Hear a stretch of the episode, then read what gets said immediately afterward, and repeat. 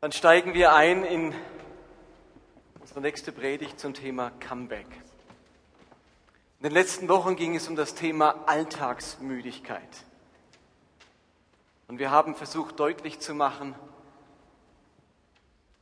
dass die Überfrachtung unseres Alltags oder die Erkrankung an der Hektikkrankheit, wie Michel das genannt hat, dazu führt, dass unser Leben immer enger wird, dass immer weniger Spielraum besteht für Dinge, die wichtig sind.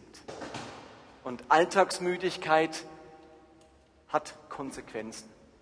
Alltagsmüdigkeit führt im Lauf der Zeit unweigerlich zu Glaubensmüdigkeit und Gemeindemüdigkeit. Wenn man lange genug in einem zu vollen, zu stressigen, zu überladenen Alltag lebt, dann leidet der Glaube darunter.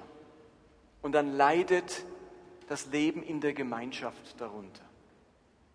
Und Jesus hat immer wieder davon gesprochen, dass unser Leben nicht so sein darf, dass die Dornen, die Sorgen des Lebens den guten Samen Gottes ersticken und am Ende unser Leben kein Frucht bringt. Und wir haben jetzt in mehreren Predigten über einen Comeback unseres Lebens gesprochen. Wie schaffen wir es, aus diesem übervollen Alltag auszusteigen? Und ich möchte euch einfach am Anfang nochmal sagen, das Aussteigen aus einem zu vollen Lebensalltag, das geschieht nicht von alleine. Das geschieht auch nicht, wenn wir es uns ganz feste wünschen. Das geschieht auch nicht, wenn wir einfach nur darum beten, Herr, schenk mir einen weniger vollen Alltag. Es geschieht nur, wenn wir Entscheidungen treffen. Entscheidungen, unsere Prioritäten neu zu ordnen. Die Entscheidung, zu Dingen Nein zu sagen. Die Entscheidung, ganz bewusst zu entschleunigen. Vielleicht erinnert euch an ein paar Tipps, die, die Michel, der Michel gegeben hat. Ähm, uns bewusst mal an der längeren Schlange anzustellen. Oder andere Dinge zu machen, die dazu führen, dass wir uns daran gewöhnen, es darf auch weniger schnell zu gehen. Ich muss nicht immer hektisch sein. Und wir möchten im Jahr 2013 in neuer Art und Weise an unseren Glauben herangehen und an das Leben in Gemeinschaft. Das sind es noch Oktober, November, Dezember und ein halber September. Dreieinhalb Monate. Diese Zeit eignet sich, um konkret sich was Neues anzugewöhnen, um den Alltag zu entschleunigen. Aber wenn ihr eine Woche vor Weihnachten damit anfangt, Entscheidungen zu treffen, Dinge neu zu strukturieren, neue Prioritäten zu setzen, dann ist die Wahrscheinlichkeit groß, dass es einem nicht gelingt, bis ins neue Jahr sich was Neues anzugewöhnen. Ich möchte euch deswegen nochmal einladen, nehmt die letzten Wochen ernst und macht euch an das Thema Alltagsmüdigkeit ran. Durchforstet euren Alltag, überlegt, bin ich müde in meinem Alltag und was könntest du konkret ändern? Sonst sind die nächsten Wochen vollkommen unnötig. Wir müssten die nächsten Predigten nicht halten, weil man kommt nicht aus Glaubensmüdigkeit und Gemeindemüdigkeit heraus, wenn sich nichts an unserer Alltagsmüdigkeit ändert. Habt ihr das verstanden? Ich, könnte, ich kann mir das heute sparen und die nächsten Wochen, wenn wir es nicht schaffen, an die Alltagsmüdigkeit ranzugehen. Sonst bekämpfen wir nur Symptome, aber die Krankheit bleibt vorhanden, nämlich ein zu voller Alltag. Und heute geht es also um Glaubensmüdigkeit. Und ich glaube, wir alle haben schon wahrgenommen, dass es überhaupt nicht selbstverständlich ist, dass unser Glaubensleben lebendig und frisch bleibt. Wie auch andere Bereiche unseres Lebens kann unser Glaubensleben schwächeln. Es kann an Kraft verlieren, an Bewegung, an Leidenschaft, an Mut und so weiter. Und wenn wir jetzt von Glaubensmüdigkeit sprechen, dann sieht die natürlich vielfältig aus und jeder würde die vielleicht anders beschreiben. Lass mich ein paar Stichworte erwähnen, wie Glaubensmüdigkeit aussehen könnte. Und vielleicht entdeckst du dich beim einen oder anderen. Glaubensmüdigkeit kann heißen, dass zwischen dir und Gott zunehmend Distanz entsteht. Es rückt immer mehr in die Ferne. Die ganze Beziehung zu Gott und das, was das Reich Gottes anbetrifft. Oder Deine erste Liebe geht dir verloren. Gott ist nicht länger die Priorität und das Zentrum deines Lebens. Du bist immer noch gläubig, aber der Glaube wird müde. Oder geistliche Übungen wie Gebet, Bibellesen, Geben und Dienen werden immer mehr zur Seltenheit in deinem Leben. Du hast einfach keinen Platz mehr dafür oder auch keine Initiativen mehr dafür. Du merkst, dass du im Glauben nicht mehr wächst und in deinem Leben sich nur wenig Veränderung abspielt. Das könnte ein Symptom für Glaubensmüdigkeit sein. Oder du bringst keine Früchte in deinem Glauben. Oder es fällt dir schwer, Gott zu vertrauen und mit ihm etwas zu wagen. Und du merkst, den nächsten Lebensabschnitt, für den müsste ich das wagen, sonst bleibe ich auf der Stelle stehen. Aber etwas zu wagen heißt Gottvertrauen. Und dieses Gottvertrauen gelingt dir irgendwie nicht. Deine Ängste sind viel größer als noch vor zehn Jahren. Und wo du früher gesagt hast, mit Gott geht es, ich bete und dann wage ich es, das liegt heute nicht mehr drin. Dein Glaube ist müde. Glaube wird zur Randerscheinung oder zum Hobby im Leben. Man lebt seine Berufung nicht mehr, man hat seine Pfunde, seine Talente vergraben. Man wird geistlich zunehmend unzufrieden, man wird immer schneller geistlich undankbar und frustriert. Es wird immer schwieriger, dass man es mir recht machen kann und dass Gott es mir recht machen kann. Und zur Glaubensmüdigkeit kann es gehören, dass ich die Haltung des Konsumenten entwickle. Gott gegenüber, aber auch den Menschen und der Gemeinde gegenüber. Das sind so ein paar Streiflichter, wie Glaubensmüdigkeit aussehen kann. Und nun fordert uns die Bibel immer wieder auf, in unserem Glauben wachsam zu sein und nicht einzuschlafen, wach zu sein. Und wenn ihr das Neue Testament lest, merkt ihr, dass das Thema Müdigkeit nicht gut wegkommt.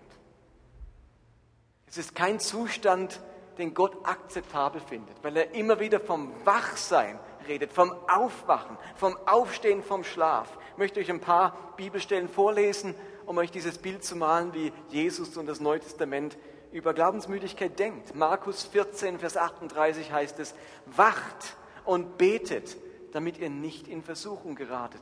Der Geist ist willig, aber die menschliche Natur ist schwach. Als Jesus das sagte, war ihm deutlich, Viele wollen, viele haben innerlich den Willen, ja, ich will lebendig sein und, und, und einen, einen wachen Glauben haben. Aber Jesus wusste auch, wir sind schwach, unser Fleisch, unsere menschliche Natur ist schwach und wir werden müde, wenn wir nicht aufpassen. Oder Paulus schreibt in Römer 13, bei all dem seid euch bewusst, in was für einer entscheidenden Zeit wir leben. Unsere Rettung ist jetzt noch näher als damals, als wir zum Glauben kamen. Und es ist höchste Zeit, dass ihr aus dem Schlaf aufwacht. Das sind die Römer, die Christen in Rom, gläubig geworden und die damaligen Christen lebten in der Erwartung, dass Jesus sehr bald wiederkommt. Und jetzt hat sich das um Jahre verzögert. Und es sind zehn Jahre rum und Jesus kam immer noch nicht wieder. Und manche hatten sich nicht darauf eingestellt, zehn Jahre lang durchzuhalten mit dem Glauben. Die dachten, ich werde gläubig und dann kommt schon Jesus wieder und ich bin im Himmel. Jetzt hat es schon zehn Jahre gedauert. Und bei den Römern hat sich etwas breit gemacht der Glaube wurde müde. Der Elan ging verloren. Und Paulus sagt, Leute, wenn ihr damals schon auf Jesus gewartet habt, jetzt sind zehn Jahre rum, es ist noch viel wahrscheinlicher, dass er jetzt wiederkommt. Es ist allerhöchste Zeit, aufzuwachen aus dem Schlaf, aus eurem geistlichen Schlaf.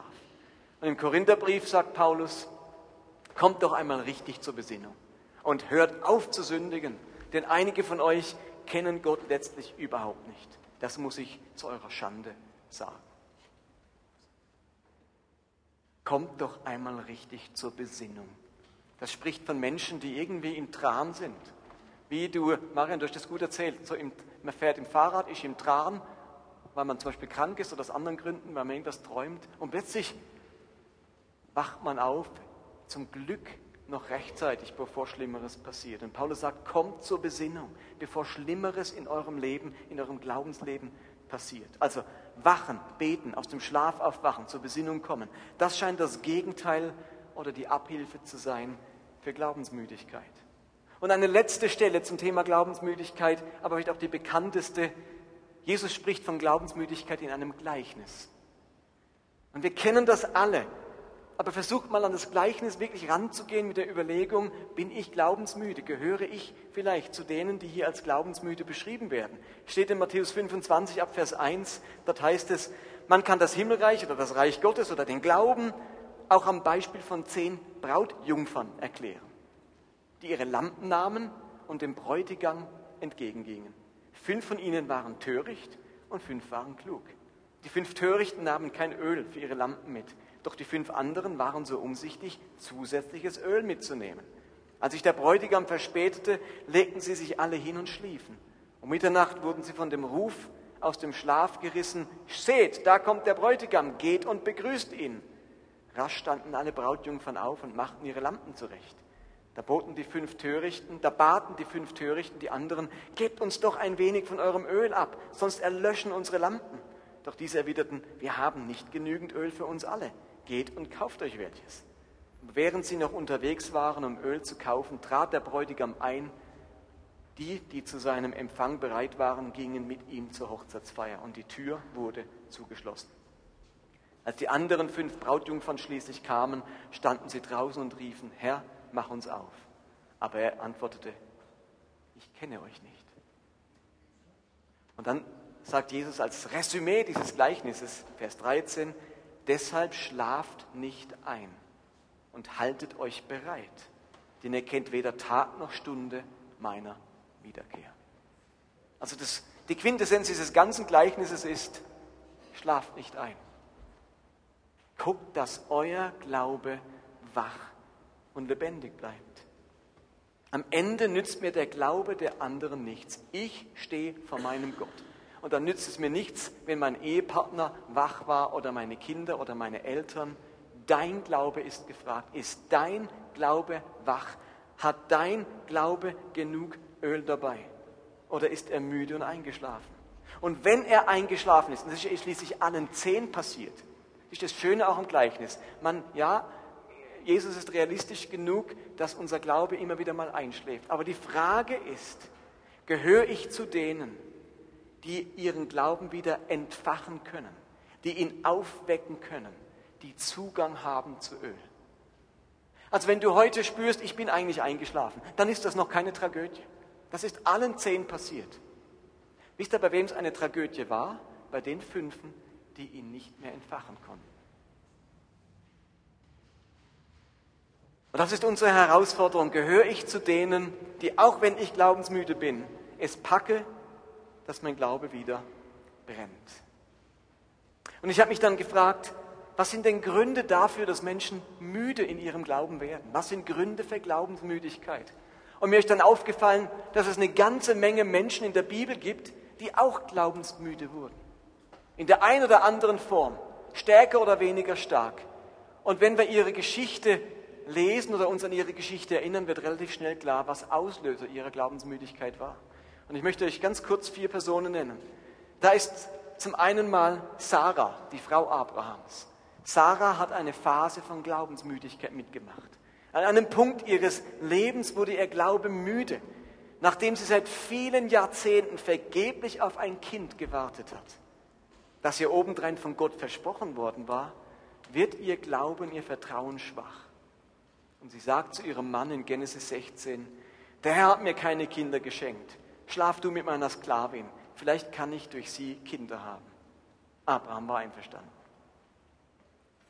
Da wird eine Sarah, die später zu den Glaubenshelden zählt, aber in diesem Moment schwach. Sie hat es nicht mehr geschafft, ihrem Gott zu vertrauen.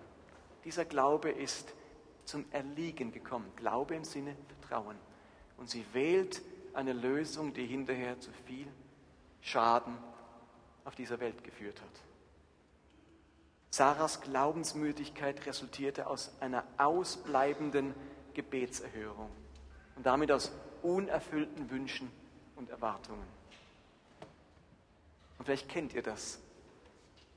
Ihr wartet seit so langem auf eine Gebetserhörung. Ihr wartet auf etwas, das ein tiefster Wunsch ist. Vielleicht ist es auch ein Kind oder ein Ehepartner oder eine Arbeitsstelle oder sonst etwas. Und ihr merkt, dieses vergebliche Warten nagt an meinem Glauben. Und im Laufe der Zeit baut sich dieser Glaube ab. Er verbraucht sich. Und ich werde müde. Eine andere Person ist der Prophet, Prophet Elia. Der Elia, könntest du das Licht wieder anmachen, Stefan? Dann habe ich es ein bisschen heller hier vorne, das wäre lieb. Elia kämpft gegen Hunderte von Baalspriestern. Er ermahnt König Ahab wegen dessen Götzendienst und er steht in der bitterer Feindschaft zur Königin Isabel.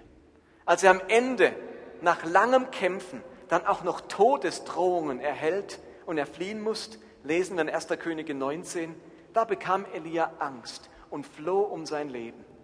Er ging alleine eine Tagesreise weit in die Wüste, schließlich sank er unter einen Ginsterstrauch nieder und wollte nur noch sterben. Ich habe genug, Herr, sagte er, nimm mein Leben, denn ich bin nicht besser als meine Vorfahren. Da wurde ein Elia müde. Der hatte keinen Bock mehr, weiterzumachen, weiter zu vertrauen, Gott weiter gehorsam zu sein, weiter in Gottes Auftrag zu stehen und weiter Gottes Diener zu sein. Wisst ihr warum? Weil ihn die vielen Konflikte und Kämpfe ermüdet haben. Und vielleicht geht es euch auch so, ihr erlebt eine Menge Konflikte, vielleicht in der Familie, vielleicht in, an der Arbeitsstelle oder Kämpfe mit Zweifeln oder sonstige Kämpfe, die ihr ausfechtet in eurer Seele und es macht euch müde. Und ihr merkt, wie euer Glaube mehr und mehr darunter leidet. So wie bei einem Elia und man mag irgendwie nicht mehr. Eine dritte Person, von ihr kennen wir den Namen nicht, aber sie ist die Frau von Hiob. Und diese Frau von Hiob, die erlebt den Verlust ihrer ganzen Familie. All ihre Kinder sterben, ihr gesamter Besitz geht verloren und ihr Mann erkrankt an einer qualvollen und unheilbaren Hautkrankheit.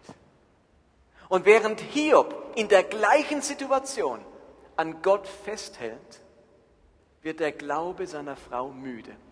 Ehrlich gesagt, todmüde. Und sie sagt zu Hiob in Hiob 2, Vers 9, willst du Gott jetzt immer noch die Treue halten? Verfluch ihn doch und sterbe. Das ist eine Frau am Ende. Die Erfahrung von Leid, von Schicksalsschlägen oder von schwerer Krankheit können Menschen zutiefst glaubensmüde machen. Und ich weiß das aus meinem eigenen Leben dass Schicksalsschläge und die Erfahrung von großem Leid, wo wir sagen, wie kann sowas passieren? Wie kann Gott das zulassen? Ich verstehe dich nicht mehr, Gott. Am Ende zu der gleichen Erkrankung oder Müdigkeit führt wie bei Hiobs Frau, dass man sagt, ich lasse es sein, ich habe keine Lust mehr auf diesen Glauben. Sag Gott ab und stirb. Leiterfahrungen, Schicksalsschläge machen unseren Glaube müde. Also müssen ihn nicht, aber können unseren Glaube müde machen. Und zu guter Letzt eine Person aus dem Neuen Testament, ein Jünger mit Namen Demas. Demas war ein treuer Mitarbeiter des Apostel Paulus und hat ihn begleitet auf dessen Missionsreisen. Paulus erwähnt ihn zweimal in seinen Briefen und richtet Grüße von ihm aus an die Gemeinden. Grüße von Demas, der war mit dabei, der denkt an euch, der betet für euch. Demas ist äh, begeistert von euch und er will immer wieder wissen, wie es euch geht. Er erwähnt ihn in seinen Briefen, diesen Demas. Und irgendwas passiert. Dieser Demas wird glaubensmüde. Und in seinem letzten Brief erwähnt Paulus diesen Demas noch einmal. Aber ganz anders wie zuvor. Er schreibt in 2 Timotheus 4, Vers 10, einer der, der letzte Paulusbrief im Neuen Testament. Demas hat mich im Stich gelassen und ist nach Thessalonich gereist, weil ihm die Dinge dieser Welt wichtiger waren. Der Luther-Übersetzung heißt, Demas hat die Welt lieb gewonnen. Dieser Demas, Demas ist in irgendeiner Weise weggekommen von seiner großen Berufung, von seinem Auftrag. Ich glaube, dass die Strapazen der Missionsreisen, die Entbehrungen, die Gefahren, die Anfeindungen, all das hat Demas müde gemacht. Er hatte die Nase voll. Wörtlich heißt es eben, er hat diese Welt lieb gewonnen. Und so wurden die Strapazen, die Überforderung, sein Wunsch nach einem bequemen und angenehmen Leben die Ursache für seine Glaubensmüdigkeit. Überforderung, auch Glaubensüberforderung kann zu Glaubensmüdigkeit führen. Und insofern ist Glaubensmüdigkeit kein Phänomen des 21. Jahrhunderts. Wir kennen das durch die ganze Bibel durch. Aber noch nie waren Menschen so alltagsmüde, so vom Alltag überfordert und in der Stress- und Hektikkrankheit wie heute. Und deswegen sind wir mehr gefährdet denn je, glaubensmüde zu werden. Und die Frage ist ein bisschen, wenn du dich glaubensmüde fühlst, was hat deinen Glauben müde gemacht? Sind es ausbleibende Gebetserhörungen und nicht erfüllte Erwartungen an Gott wie bei Sarah? Sind es Konflikte mit Menschen oder Glaubenskämpfe oder Zweifel? Wie bei Elia? Sind es Leiterfahrungen und Zerbrüche? wie bei Hiobs Frau, oder sind es Überforderung und der Verlust an Glaubensfreude wie bei Demas? Ich bin mir ziemlich sicher, wenn du glaubensmüde bist, gibt es gute Gründe in deinem Leben. Diese Leute hatten gute Gründe. Es waren keine Lappalien. Ihre Gründe waren gute Gründe. Und die Frage ist, wie können wir wieder aufstehen? Wie können wir wieder wach werden? Und ich möchte auf eine Bibelstelle heute noch kurz eingehen, ansonsten wird das das Thema der nächsten Woche natürlich sein. Wie wird unser Glaube wieder wach? Aber es gibt eine Stelle im Hebräerbrief, die ich in diesem Zusammenhang einfach hilfreich finde. In Kapitel 12, Vers 12 ermahnt der Autor müde gewordene Christen mit folgenden Worten. Stärkt also eure müde gewordenen Hände und stellt euch fest auf eure zitternden Knie. Schafft gerade Wege für eure Füße. Dann werden alle, auch wenn sie schwach und lahm sind, nicht stolpern und fallen, sondern stark werden. Jesus nochmal. Könnt ihr auch mitlesen. Stärkt also eure müde gewordenen Hände und stellt euch fest auf eure zitternden Knie. Schafft gerade Wege für eure Füße. Dann werden alle, auch wenn sie schwach und lahm sind, nicht stolpern und fallen, sondern stark werden. Was bedeutet dieser Vers? Zuerst heißt, stärkt eure müden Hände und stellt euch fest auf eure zitternden Knie. Das ist nichts anderes als der Rat, aufzustehen und eine Entscheidung zu treffen, wieder voranzugehen. Ich raffe mich auf, auch wenn meine Knie noch zittern. Ich packe wieder an, auch wenn meine Hände müde geworden sind. Ihr Lieben, wenn wir ein Comeback unseres Glaubens erleben wollen, dann braucht es die grundlegende Entscheidung, wieder aufzustehen, nicht länger liegen zu bleiben, nicht länger passiv zu bleiben, sondern unseren Glauben wieder zu stärken. Das ist das Erste, was es braucht. Stärkt wieder eure Hände, stellt euch auf eure zitternden Knie. Diese Entscheidung, ich stehe wieder auf, ich bleibe nicht liegen in meinem ermüdeten und ermatteten Glauben. Und wir können sagen, aber meine Knie zittern noch, ich kann nicht aufstehen. Und er sagt, doch, stell dich auf die zitternden Knie. Du meinst, es hebt dich nicht, aber du musst eine Entscheidung treffen, wieder aufzustehen. Und dann der zweite Rat, schafft gerade Wege für eure Füße. Ihr Lieben, die meisten glaubensmüden Menschen fahren geistlich keinen klaren Kurs mehr. Da ist nicht mehr klar, hier bin ich, hier ist Jesus und hier laufe ich hin. Die Menschen, die glaubensmüde sind, haben einen Zickzackkurs drauf. Da ist heute das wichtig, Priorität, dann merke ich, oh, es ist wieder Gott wichtig, dann gehe ich wieder in die Richtung, aber morgen ist wieder, oh nee, jetzt gehe ich wieder dahin, jetzt ist das plötzlich wichtig in meinem Leben. Da ändern sich die Prioritäten andauernd. Der gerade Weg, hier bin ich, hier ist Jesus und da gehe ich hin. Das findet nicht mehr statt. Leute fahren keinen klaren Kurs mehr. Sie gehen krumme Wege. Sie schließen Kompromisse. Sie haben die Klarheit und die Geradheit ihres Lebens verloren. Ihre Vorstellung von Glaube wird zunehmend diffus. Ihre Ziele und Prioritäten geraten durcheinander. Und Jesus sagt, schafft gerade Wege für eure Füße. Christen, deren Glaube wieder lebendig werden soll, die brauchen diese Klarheit und diese geraden Wege für ihr geistliches Leben. Sie müssen aufhören mit Kompromissen und mit Halbheiten. Und als Jesus gefragt wurde, Jesus, wie sieht richtiger Glaube aus? Wie sieht Nachfolge aus? Ihr Lieben, da hat es den Leuten glasklar, kerzengerade durchgegeben. Und ich lese euch ein paar dieser Stellen vor, was Jesus antwortet, wie gerade Wege aussehen, wie dieser kerzengerade Weg der Nachfolge aussieht. Und wenn man diese Verse liest, dann muss man am Ende denkt man, Jesus, hast du verstanden, was die Frage war? Menschen wollen dir nachfolgen. Was du antwortest, ist Anti-Werbung. So gewinnt man doch keinen Nachfolger was du den Leuten an den Kopf schmeißt. Interessante Strategie von Jesus. Jesus wollte wache Nachfolge. Er wollte die, die es mit ganzem Herzen machen. Deswegen sagt er, Lukas 9, unterwegs sagte einer der Jünger zu Jesus, ich will mit dir gehen, wohin du auch gehst. Aber Jesus hielt ihm entgegen, Füchse haben ihren Bau und Vögel haben Nester, doch der Menschensohn hat keinen Ort, an dem er sich ausruhen kann. Zu einem anderen sagte er, komm, folge mir nach.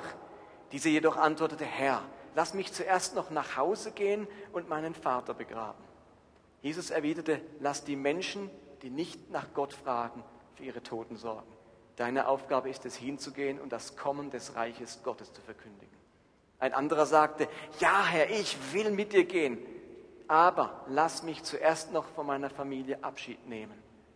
Doch Jesus sagte, wer eine Hand an den Flug legt und dann zurückschaut, ist nicht geeignet für das Reich Gottes. Ihr Lieben, das sind kerzengerade Verse. Das ist eine klare Ansage. Hier spricht einer von Prioritäten. Jesus macht deutlich, wenn ich dir nicht das Allerwichtigste im Leben bin, wichtiger als, aller, wichtiger als alles andere Wichtige in deinem Leben, dann bist du nicht geeignet für meine Nachfolge. Man denkt so, Jesus könnte es nicht abschwächen, ist doch ein bisschen übertrieben, man darf doch wohl noch zu Hause Tschüss sagen. Und wenn jemand stirbt, ist eine Frage von Ehre. Auch im Judentum war es eine Frage der Ehre, dass man seinen Toten begräbt. Aber Jesus war nicht gegen Toten begraben, Jesus war nicht gegen Abschied nehmen, war nicht sein Thema. Sein Thema war, Menschen enttarnt, entlarvt zu haben, die auf dem Weg zu ihm hier vorbei wollen, dort vorbei, dort vorbei, die mit ihren Prioritäten spielen. Versteht ihr, was ich meine? Sein Problem war nicht sich verabschieden, sein Problem war nicht Tote begraben, sein Problem sind Menschen, die nicht kerzenkrage zu ihm gehen, sondern die mal nach dort gehen, die ihre Prioritäten dort setzen, dann ist das wieder das Wichtigste, dann ist das wieder das Wichtigste, heute ist Jesus das Wichtigste. Das ist seine Problematik. Und das sagt er radikal, ich muss das Wichtigste vom Wichtigen sein. Sonst geht es nicht. Ein paar Kapitel später hält Jesus nochmal so eine Rede und er sagt in Lukas 14, Scharen von Menschen begleiteten Jesus, als er weiterzog. Scharen, ganz viele wollten in seiner Nähe sein. Da wandte er sich zu ihnen um und sagte, schön, dass ihr alle mitkommt. Ich bin so dankbar, dass der Vater mir so eine Menge Menschen schenkt. Kommt alle mit, ihr seid alle willkommen und ob ihr, ob ihr richtig wollt oder nicht, kommt einfach mal mit. Macht er nicht? Waren meine Worte. Jesus sagt, wenn jemand zu mir kommen will, muss er alles andere zurückstellen. Jetzt kommen wieder so Hammerdinge nämlich die wichtigsten. Er erwähnt er nicht die unwichtigen Dinge, die man zurückstellt, sondern die wichtigsten erwähnt er, nämlich Vater und Mutter, Frau und Kinder, Brüder und Schwestern, ja sogar sein eigenes Leben. Sonst kann er nicht mein Jünger sein. Wer nicht sein Kreuz trägt und auf meinem Weg folgt, der kann nicht mein Jünger sein. Angenommen, jemand von euch möchte ein Haus bauen, setzt er sich da nicht zuerst hin und überschlägt die Kosten? Er muss doch wissen, ob seine Mittel reichen, um das Vorhaben auszuführen. Sonst kann er, nachdem er das Fundament gelegt hat, den Bau vielleicht nicht vollenden. Und alle, die das sehen, werden ihn verspotten und sagen, seht euch das an. Dieser Mensch hat angefangen zu bauen und war nicht imstande, es zu Ende zu führen. Oder nehmen wir an, ein König macht sich auf, um gegen einen anderen König in den Krieg zu ziehen. Wird er sich da nicht zuerst hinsetzen und überlegen, ob er in der Lage ist, sich mit seinem Heer von 10.000 Mann einem Feind entgegenzustellen, der mit 20.000 gegen ihn anrückt? Wenn er sich nicht für stark genug hält, wird er, solange der, der andere noch weit weg ist, eine Abordnung zu ihm schicken, um Friedensbedingungen auszuhalten. Darum kann auch keiner von euch mein Jünger sein, wenn er sich nicht von allem trennt, was er hat. Auch das eine klare Ansage Jesu. Er sagt, niemand muss mir nachfolgen, aber wenn es jemand tut, dann muss es sich vorher die Kosten überlegen. Bei mir gibt es keine schlafwandelnden Nachfolger. Überschlage die Kosten. Wie gesagt, nicht gerade die beste Werbestrategie für Nachfolge. Aber er will damit deutlich machen, Nachfolge und Glaube kann nicht nebenbei geschehen. Es kann nicht zu meinem bisherigen Leben einfach dazugenommen werden. Ihr Lieben, Glaube, Nachfolge ersetzt mein bisheriges Leben. Es ergänzt nicht mein bisheriges Leben. Glaube und Nachfolge ersetzt mein bisheriges Leben. Es ergänzt nicht mein bisheriges Leben. Und ich entdecke es bei mir selbst immer wieder. Ich will Jesus einfach dazu haben.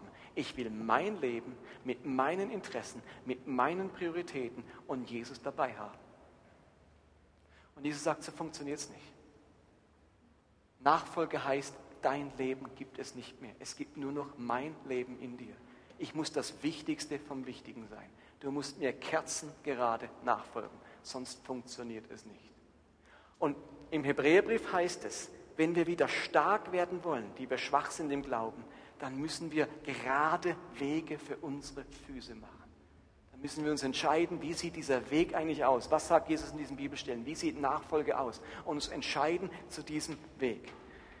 Und jetzt werdet ihr sagen, ja gut, aber das schaffe ich eben nicht. Ich schaff's eben nicht. Ich krieg's nicht hin.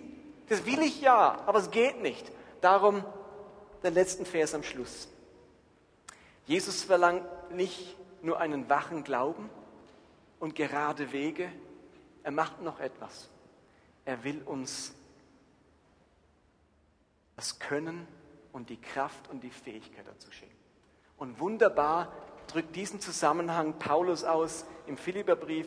Dort heißt es, und den Vers nehmt einfach mit in die Woche. Philipper 2, Vers 12 und 13 heißt es zwei Teile. Der erste Teil, arbeitet an euch selbst mit Furcht und Zittern, damit ihr gerettet werdet.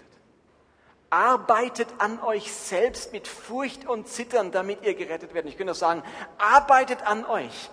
Reißt euch zusammen, dass euer Glaube wieder wach wird. Das ist Jüngerschaftsarbeit, Nachfolgearbeit, okay? Das ist unsere Verantwortung, unser Teil. Arbeitet an euch selbst. Aber jetzt kommt der zweite Teil des Verses. Ihr könnt es. Ihr könnt es. Denn Gott selbst bewirkt in euch nicht nur das Wollen, sondern auch das Vollbringen, so wie es ihm gefällt. Und das ist dieser S-Faktor, über den wir dieses ganze Jahr gesprochen haben, dieses Es, diese Gegenwart Gottes, die Kraft seines Heiligen Geistes. Und was Jesus möchte von uns ist, dass wir uns wieder an die Arbeit machen, an die Jüngerschaftsarbeit und sagen, jawohl, ich wach wieder auf. Kennt ihr das morgens? Das ist Arbeit aufzustehen. Und da haut man den Wecker wieder auf Snooze oder wie das heißt. Nochmal einschlafen. Und irgendwann muss man sagen, so jetzt, jetzt rappel ich mich aus dem Bett. Interessanterweise, wir kriegen es ja alle hin. Wisst ihr warum? Aus Angst vor unserem Chef. Oder vom Verlust der Arbeitsstelle. Oder dafür, dass die Kinder mit der Unterhose in die Schule gehen, weil wir ihnen keine Kleider hinlegen. Also solche banalen Gründe reichen aus, um uns aufzurappen. Aber dass der heilige Gott auf unsere Leben wartet, das reicht oftmals nicht aus, um sich aufzurappeln. Aber das ist unser Teil, Jüngerschaftsarbeit. Ich raffe mich auf. Und dann kommt der zweite Teil. Wir machen das einem Gott gegenüber, der sagt, du kannst es. Ich schenke dir Wollen und Vollbringen. Und wenn du heute Abend hier sitzt und sagst, ich will gar nicht richtig, dieser Gott schenkt dir Wollen, richtiges Wollen. Und wenn du sagst, ich kann es nicht, dieser Gott schenkt dir Vollbringen, richtiges Vollbringen. Aber es gehört zusammen. Du kannst nicht da sitzen und sagen, Gott, jetzt mach mal. Jetzt bin ich gespannt, wie du mich aus dem Bett kriegst. Es braucht Jüngerschaftsarbeit und es braucht diesen S-Faktor, dass Gott uns seine Gnade schenkt. Lasst uns den Moment abschließen mit einem kleinen Videoclip. Der beschreibt nochmal in wunderschöner Weise, was Jüngerschaft bedeutet. Die Band kann schon mal auf die Bühne kommen und wir starten dort, von dort aus direkt in den Moment der Anbetung und laden Gott ein, uns Kraft zu geben zu dieser Jüngerschaftsarbeit und gleichzeitig ihn einladen, uns dieses Es, dieses gewisse Etwas, dieses Wollen und Vollbringen für unser Leben zu schenken.